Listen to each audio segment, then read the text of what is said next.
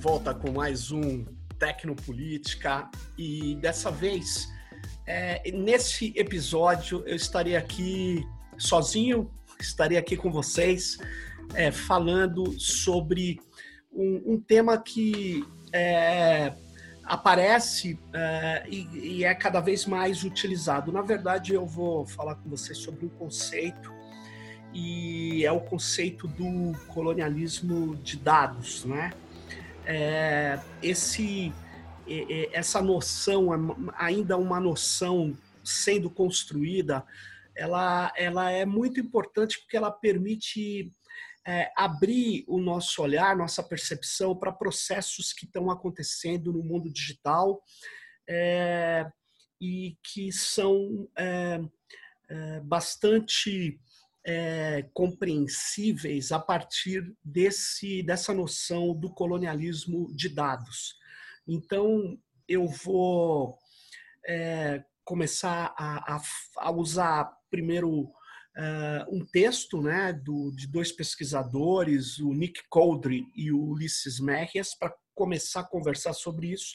E depois eu vou mostrar alguns exemplos, apesar que o, esse podcast ele também é um videocast, mas eu vou tentar, para quem não está vendo o vídeo, descrever o exemplo que eu vou estar tá mostrando na tela aqui.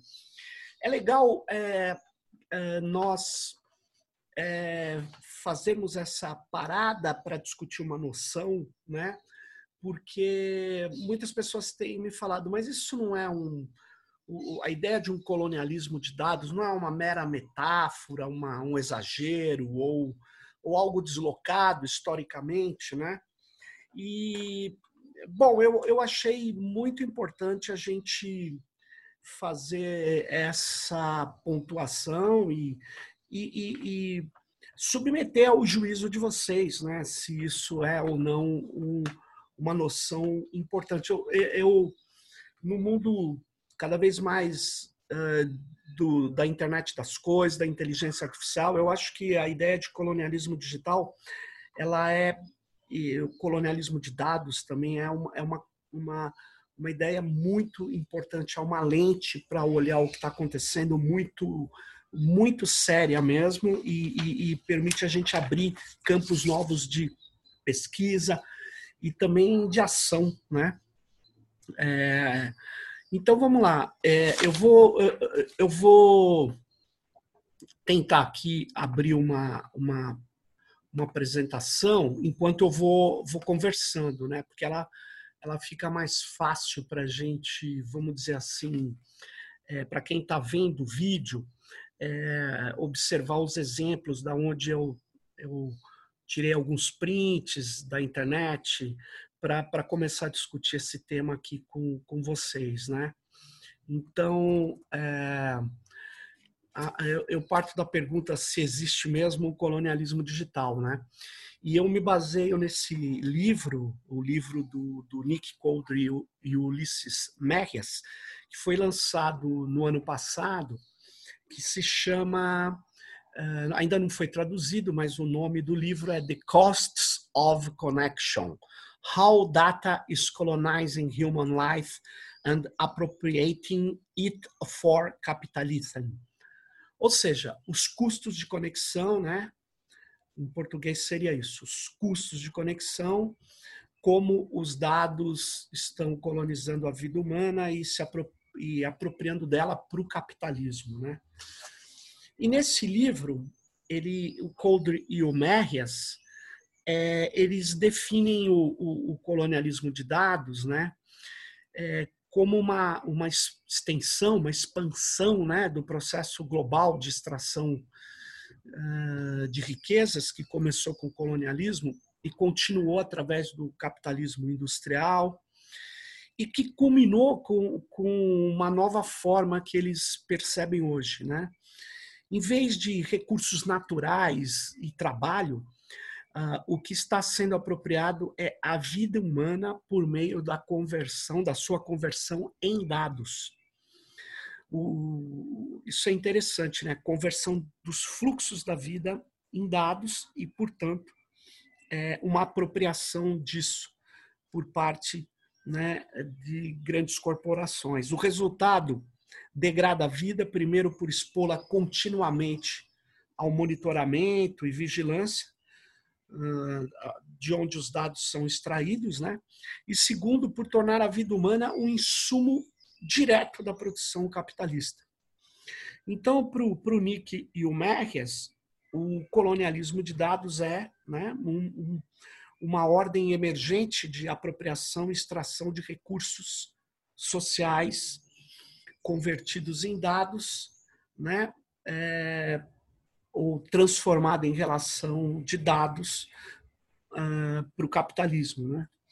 É, isso significa que o movimento colonial básico de apropriação de dados da vida humana né, trabalha ao lado de arranjos sociais e infraestruturas tecnológicas, algumas que surgiram antes, até no capitalismo, outras no capitalismo industrial e outras são novas, né? Por exemplo, a grande capacidade computacional que permitiu que se trabalhasse a mineração de dados de uma forma cada vez mais profunda na, naquele jargão do Big Data, né? onde dados são coletados e, e cruzados é, numa velocidade incrível que acompanha essa enorme possibilidade adquirida de processamento de dados pelos computadores atuais, né? pelos grandes computadores ou por data centers, né? que reúnem inúmeros servidores, né? E, e portanto, é, é, essa nova situação né, permite que dados sejam transformados numa mercadoria, né, uma, e que isso é cada vez mais valioso para o capitalismo atual. Então, é, essa é, é, uma definição mais ampla que eu retirei aqui do livro do Coldre e do Merrias, né, é, que, que primeiro é, implica na conversão de tudo que fazemos né, em dados, né? É, porque é, o Coldre Merrias mesmo e outros tantos pesquisadores e pesquisadoras mostram que há uma crença nos dados ou uma naturalização desses dados, né? como se eles fossem é, parte da, da natureza, que, que existissem per si, em estado bruto. Né? E é preciso lembrar que apesar de se usar o, o termo extração de dados, os dados eles antes são projetados e, e, e são é, projetos que viram sistemas, que viram é, dispositivos de é, detecção de comportamento. Eles não existiam, eles não dão em árvore, eles não estão em natura na, na, na, na vida. Eles são criados com o objetivo, sim, de extrair dados. Né?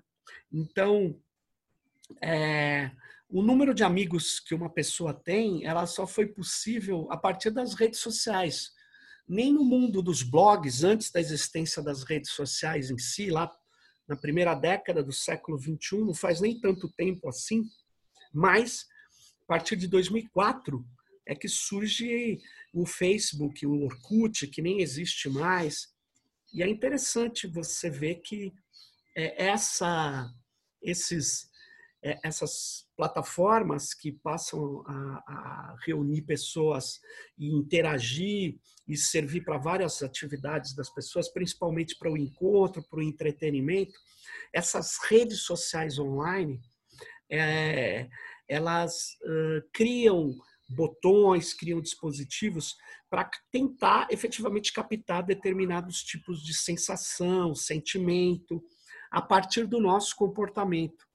É como câmaras que nos acompanham nas ruas, ligadas a banco de dados, né, ou mesmo a sistemas de inteligência artificial que no, conseguem detectar a nossa biometria, todo esse aparato eh, de extração de dados né, é, é passa a ser fundamental para isso, isso que, que, no, que o Coldwell Merrill chamou de colonialismo de dados. Né? Por quê? Porque esses dados são cada vez mais importantes porque ele permite estruturar padrões e no capitalismo eh, neoliberal, né, é, onde tudo é transformado em empresas, ou as empresas querem transformar tudo em, em, em seus ativos, né? É, e, e, portanto, é uma capitalização absurda da vida, né? É, essa, é, é, essa capitalização da vida e extração de padrões dos nossos comportamentos, eles vão além de alimentando essa concorrência insana, vão gerando né, um, uma lógica onde mais dados precisam ser coletados, porque cada vez mais nós somos né, é, detectados, vigiados e temos é, o nosso padrão extraído para que essas corporações tentem descobrir é, o nosso próximo passo, o nosso próximo interesse, o, a, nosso, a nossa vontade presente e futura. Isso é muito é, interessante, porque é isso que gera essa enorme expropriação de dados. Né? E se dados valem tanto assim, né, repare que durante a pandemia, é, as empresas que começaram a apostar muito em dados, elas é, tiveram lucros fabulosos, cresceram muito, né? Então, eu estou com essa matéria que foi publicada no dia 23 de julho, né, pelo Rui Marcel, né, ele, ele publica e o título é, é Mesmo com pandemia, a Microsoft apresenta crescimento puxado pela nuvem. E aí tem um dado que diz que a empresa afirmou que o serviço de nuvem dela, o Microsoft Azure, ultrapassou 50 bilhões de dólares em receita anual e pela primeira vez né, neste ano é, uh, com, ela teve um faturamento 47% superior em relação ao ano anterior. Repare, 47% é, a mais nesse primeiro semestre de crise, de crise econômica, crise sanitária. A Microsoft Azure teve 47% mais de lucros do que no mesmo primeiro semestre do ano anterior. Ou seja, é, nós estamos falando é, de uma empresa que começou a ofertar serviços de hospedagem e serviços de atendimento à educação, principalmente, a governos, e que é, passa a concentrar nos seus data centers dados sobre governo, sobre escolas, sobre pessoas, sobre a vida e sobre o cotidiano profissional e não profissional de muitas pessoas no mundo. Né? O Facebook não ficou tanto para trás. O Facebook ele dobrou o lucro também, né? na matéria do Paulo Riga, de 31 de julho de 2020, desse ano. É, ele mostra que o Facebook, que é uma empresa que é, vive exclusivamente de dados pessoais, da coleta e venda desse, de amostras é, não dos dados, mas das amostras que ele articula o Facebook para empresas de marketing, para quaisquer empresas que querem é, é, encontrar microsegmentos e atingir esses, essas pessoas uh, a partir é, de suas propagandas ou dos seus, seus conteúdos. O Facebook ele dobrou o lucro e, e ele, e ele ultrapassou, né, já agora 2,7 bilhões de usuários, né? É, e durante a pandemia, é, é, ele aumentou 98% o seu lucro líquido, segundo essa matéria, que é baseada em documentos do próprio Facebook, que distribui para acionistas. Né? Repare, 98% de lucro líquido né? de um negócio que é baseado exclusivamente em dados. Né? Então, é, o que nós estamos vendo é que essas empresas elas ampliaram a sua penetração na sociedade, né? É, o, o, grupo Alphabet no início desse ano, né? Ele já tinha divulgado que ele tinha ultrapassado. Isso aqui é um print de uma matéria do Emerson Alecrim, que ele, ele já tinha ultrapassado o grupo Alphabet, que é o grupo que que foi criado a partir do Google, que criou várias outras empresas, o YouTube, que ele adquiriu, e aí eles criaram uma holding, uma, uma empresa acima do Google, que é o chamada empresa, o nome dela é Alphabet. A Alphabet agora, ela ela vale mais de um trilhão de dólares, né? no mercado uh, norte-americano. Né? Então, é uma empresa, uma das quatro empresas que ultrapassaram a casa de um trilhão de dólares. É, nesse primeiro semestre, ela divulgou que ela caiu o faturamento por causa da, da publicidade, principalmente em mecanismos de busca. Né? É, ela teve uma receita de 38,3 bilhões de, de, de dólares, né? É, ela, ela, ela teve 2% a menos do que o ano anterior. Isso não quer dizer que ela teve prejuízo, hein, pessoal? Quer dizer que ela, é, se ela fosse seguir tipo, o, o crescimento de, de receita das outras, Microsoft, Facebook, ele teria que ter tido um, avanço. Então, ela teve 2% a menos eh, de faturamento do que ela teve no primeiro semestre do ano anterior.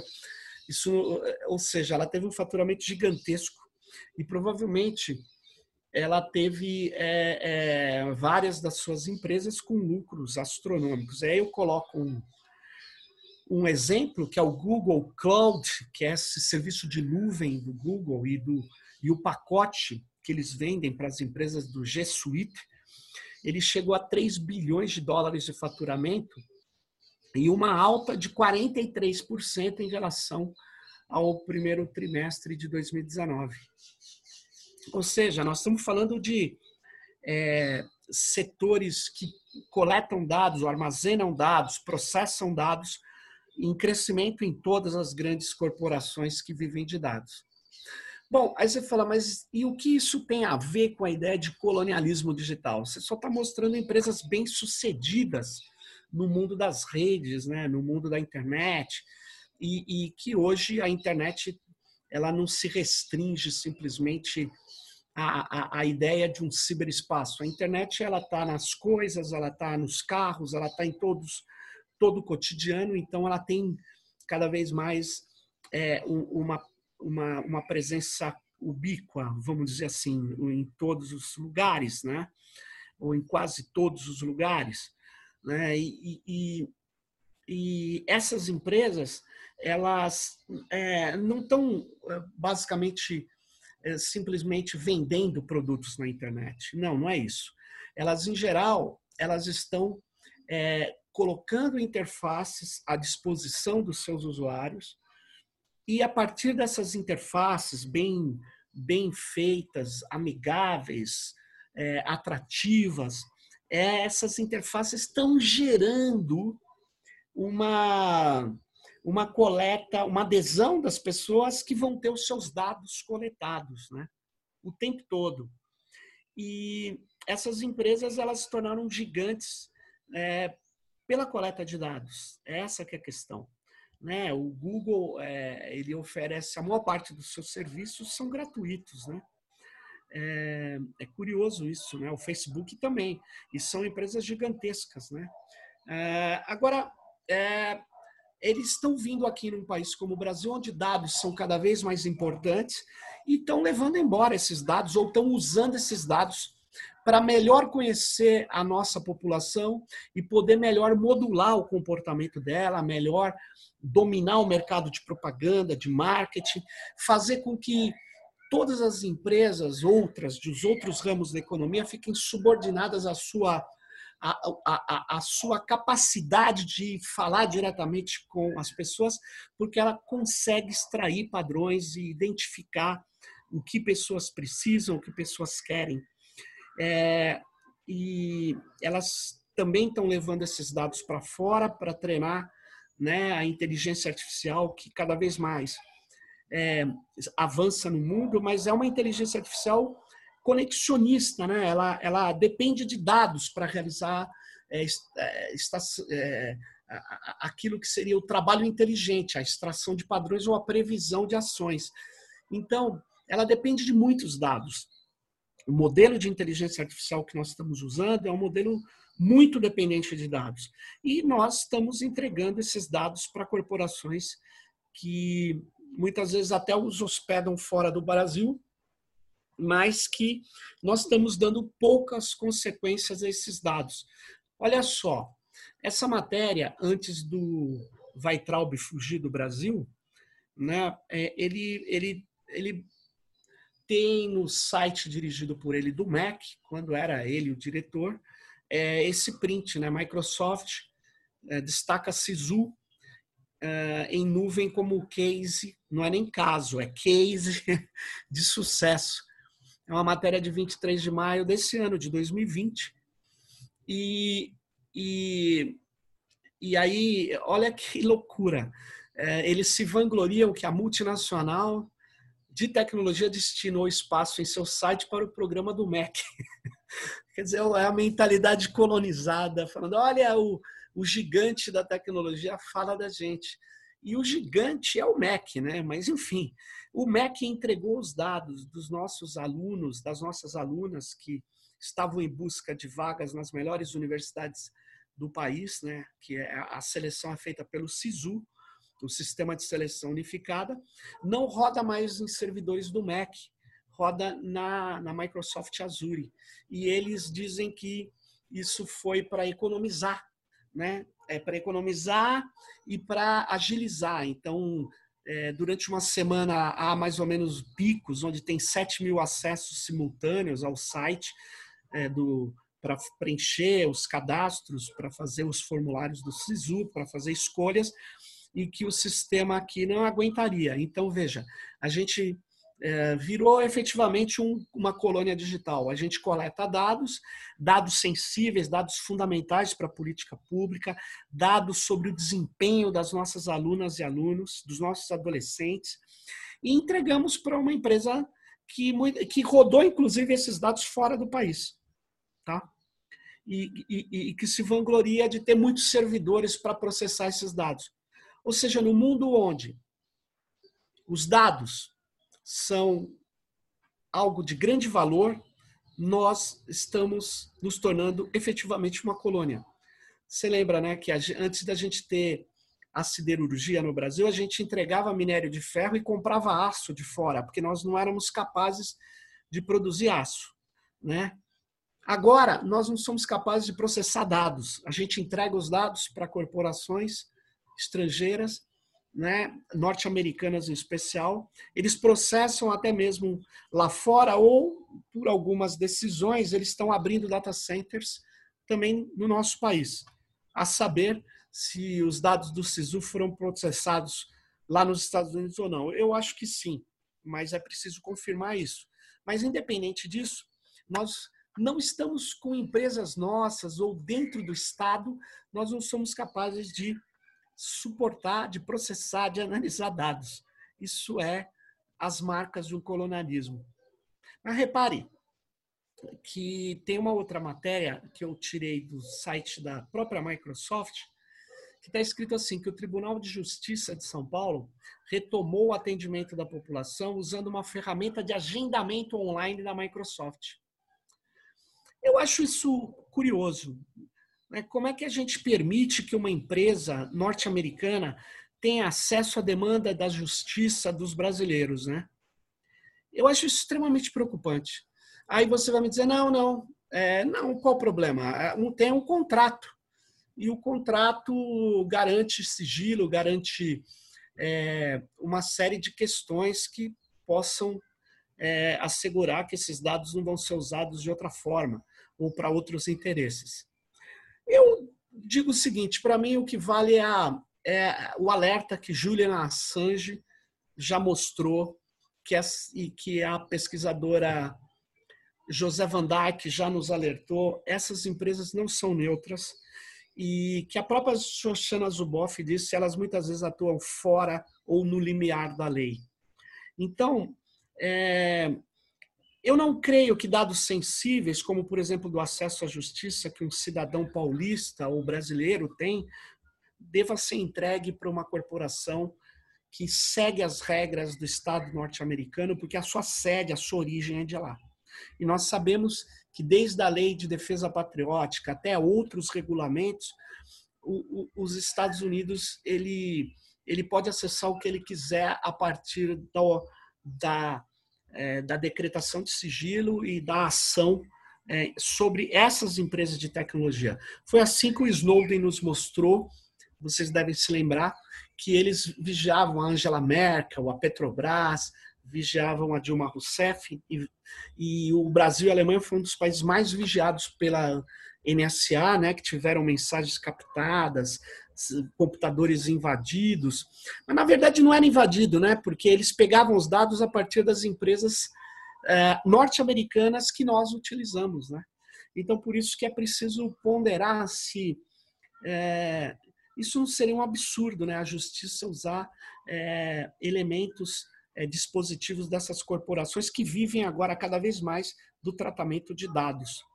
Mas antes mesmo de ser essa matéria esse ano do, do TJ, o Conselho Nacional de Justiça proibiu um acordo que tinha sido realizado, eu acho que em 2018, um, um contrato para inteligência artificial que o Tribunal de Justiça de São Paulo estava fazendo com a Microsoft. Esse contrato era de um um bilhão de dólares, um bilhão 320 milhões de dólares, e era feito é, é, é, independente de ser ou não com licitação, isso não é irrelevante, porque me parece que era sem licitação ou com dispensa de licitação, mas independente disso, é, que tivesse licitação, né? Como é que pode você entregar dados sensíveis para a inteligência artificial de uma empresa norte-americana? que vai usar o framework de uma empresa norte-americana, que não vai estar, tá, na verdade, é, sob o sigilo que é necessário até na lei de proteção de dados que entrou em vigor agora, ainda bem. Né? E tomara que ela passe a vigorar, apesar de ter várias lacunas, essa lei é muito importante. E ela diz uma coisa: dados sensíveis têm que ser protegidos. Pô, e, e a nossa autoridade judicial estava desconsiderando essa questão, né? E não é a única, né? O Tribunal de Justiça de Santa Catarina, e se a gente for olhar de vários tribunais, eles entregam, né? Eles estão usando o sistema de inteligência artificial da Microsoft. Né? O sistema que o Tribunal de Santa Catarina diz que está usando é o Power BI.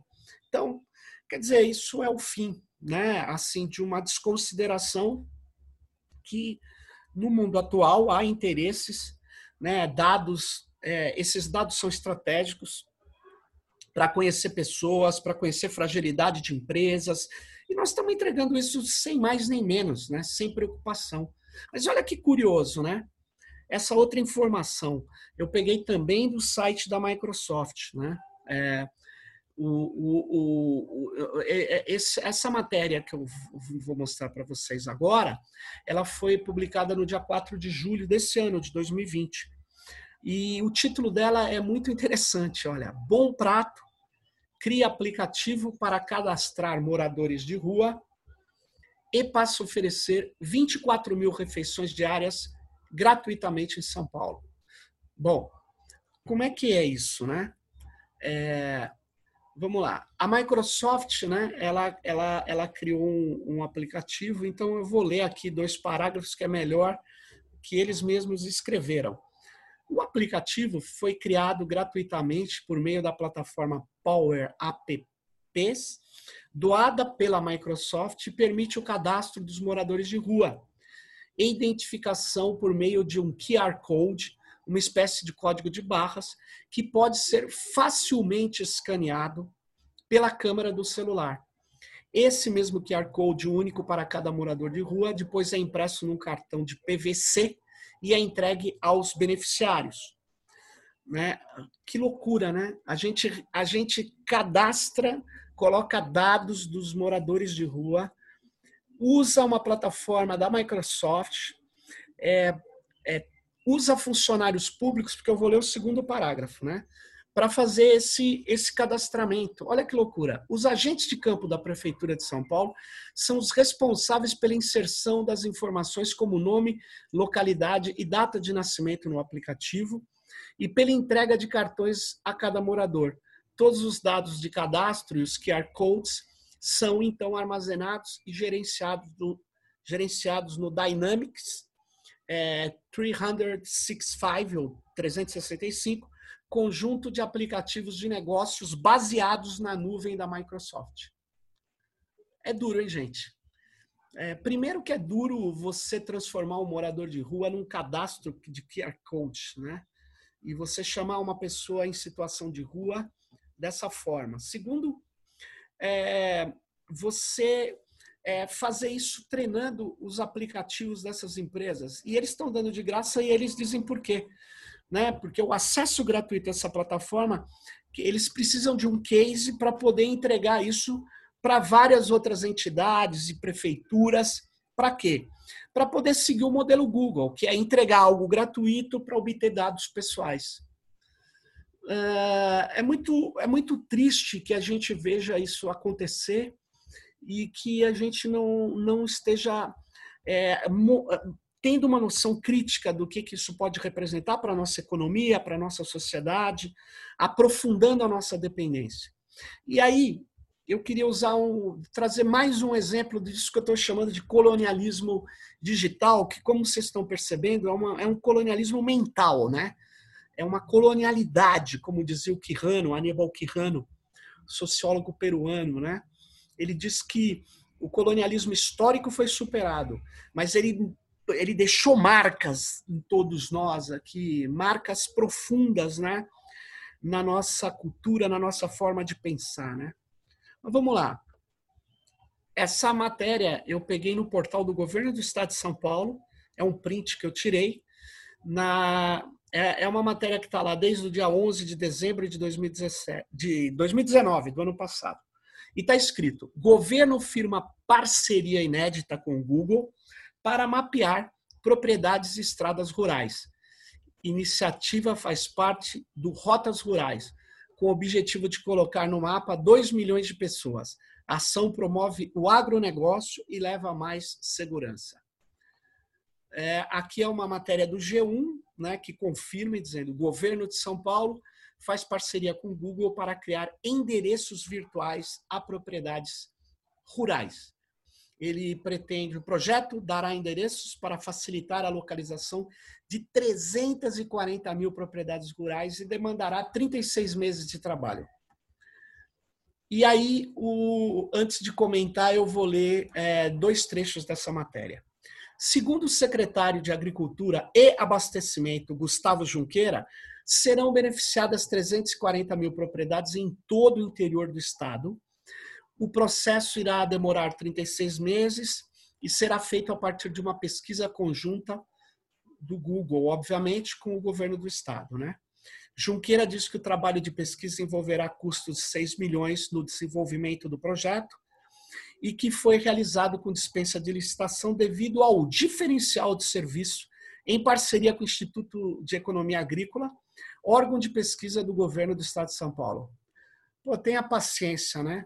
Nós, da Universidade Federal do ABC, pessoal, a gente criou o mapa colaborativo das práticas de solidariedade de enfrentamento da Covid-19 usando o OpenStreetMap, que não é do Google, que é da comunidade. Nós usamos da comunidade tecnológica que compartilha conhecimento.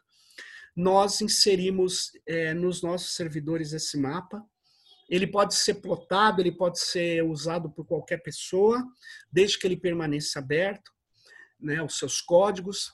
Mas veja, sabe o que, que me chama a atenção nessa matéria? Que nem endereços que antes era uma atribuição do Estado, a gente fixa agora com o Estado. A gente utiliza uma, uma, uma um processo organizado por uma plataforma norte-americana que traz aqui essa foto para quem está vendo esse vídeo, né, tá a foto do senhor governador de São Paulo, Dória, que acha moderninho né, utilizar, vincular a política pública nossa a um sistema de código do Google. É o fim. É o fim? Não. É a prova de um colonialismo, de uma mentalidade colonizada, de não desenvolver coisas com as nossas universidades. E aí eu queria dizer que é, em maio antes do MCTIC, que é o Ministério da Ciência e Tecnologia, né, ser desmembrado do Ministério das Telecomunicações, que havia sido juntado no governo do Temer, né, no governo golpista do Temer, é, nunca deveria ter sido juntado, mas enfim, aí ele foi separado agora por interesses do, do Bolsonaro em, em dar cargos para o Centrão. Mas antes de acontecer isso, o Ministério da Ciência e Tecnologia fez uma parceria com a Cisco, assinou anunciou uma parceria que ele chamava de aceleração digital, que é, esse print que eu estou expondo aqui para quem está podendo nos ver, ele, ele é do próprio site do MCTIC e tem lá na matéria que o MCTIC escreveu, ou pelo menos publicou ali no seu site, a seguinte, o seguinte trecho. A iniciativa é parte do programa global da Cisco e visa impulsionar a transformação digital é, e as tecnologias para ajudar a recuperação econômica e social do país. Olha só, é iniciativa de um programa global da Cisco. E aí depois eu fui atrás desse programa, que a parceria, a parceria se refere, é a Cisco fazendo frente à, à luta dela contra a Huawei pra, por causa do, do, do 5G. E que nós caímos como patos. A gente faz anúncios que abrem portas para Cisco em vários outros lugares e reforça uma ideia de subordinação. E olha só, as iniciativas desse programa Brasil Digital Inclusivo, olha só, com a Cisco, elas, elas visam, entre outras coisas, olha que interessante, o primeiro, o primeiro aí é, elemento que a gente está vendo, é, que está sendo descrito, é uma plataforma de monitoramento do Sistema Nacional de Ciência, Tecnologia e Inovação. Aí vem, escrito o seguinte, a Cisco vai trabalhar junto com o MCTIC no desenvolvimento de uma plataforma digital inteligente para dar suporte ao monitoramento, gestão e definição de políticas públicas no país, através de consolidação de informações sobre os diversos programas, ações, iniciativas e atores públicos e privados envolvidos com pesquisa e desenvolvimento tecnológico e inovação no Brasil. Com essa iniciativa, a Cisco e o Ministério esperam contribuir com o desenvolvimento de um ambiente ainda mais próspero e produtivo para a inovação e desenvolvimento industrial do país. Pelo amor de Santa Gertrude. Quer dizer, nós temos universidades, nós temos empresas, nós temos startups que trabalham com inteligência artificial e o MCT que vai entregar todo esse treinamento de uma plataforma que é baseada em dados, que é o, conforme eu havia dito, da inteligência artificial para Cisco. Nós vamos abrir as portas da Cisco aqui. Aí você poderia dizer, mas a Cisco já está aqui no Brasil, os roteadores que a gente usa. Sim, mas agora nós estamos abrindo dados também, nós estamos abrindo, quer dizer, possibilidade de, deles terem a iniciativa de atores públicos e privados do desenvolvimento tecnológico e inovação no Brasil. Eles escreveram isso. Ou seja, nós estamos numa situação muito complicada que caracteriza, sim, uma colonialidade um jeito de submissão e que gera uma extração absurda de dados do nosso país e entrega para essas corporações, deixando as nossas empresas sem capacidade de se desenvolver nessas áreas. Então, eu queria é, dizer a vocês que, infelizmente, nós, sem dúvida nenhuma, estamos é, tendo que utilizar essa noção hoje porque ela é muito importante para tentar começar a olhar coisas que a gente não, não estava atento, que é esse novo colonialismo, esse colonialismo que é feito a partir da criação de dispositivos de transformação das, da nossa vida, dos nossos comportamentos em dados, que são extraídos e levados para corporações ricas, corporações Estado, corporações a serviço de estados ricos, nos deixando cada vez mais longe de uma capacidade de gerar valor autônomo, de uma capacidade de construir soluções institucionais, estatais, das comunidades e de empresas também no, no nosso país. Então, é, é nesse sentido que a expressão colonialismo digital, que é essa, essas transformações digitais feitas para beneficiar mais essas empresas do que a nossa realidade e que tem no colonialismo de dados a sua face mais derradeira, né? a mais é, capitalizada, a que mais nos, nos coloca subjugados. Né? Eles aqui não estão vindo só extrair petróleo, minério de ferro, lítio. Eles estão vindo aqui extrair principalmente dados e é isso que é um alerta para todos nós e, e, que pode motivar muitas pesquisas, mas também muita ação em defesa da nossa sociedade, dos nossos, das nossas comunidades, das nossas pessoas, das nossas amigas e amigos, porque nós temos o direito de, de criar, de incentivar, de, de, de ter um espaço de geração de valor que não seja subordinado. E isso vai melhorar muito a nossa realidade e vai dar mais força à diversidade, que é um, uma grande, um grande atributo da democracia e do mundo culturalmente livre, né?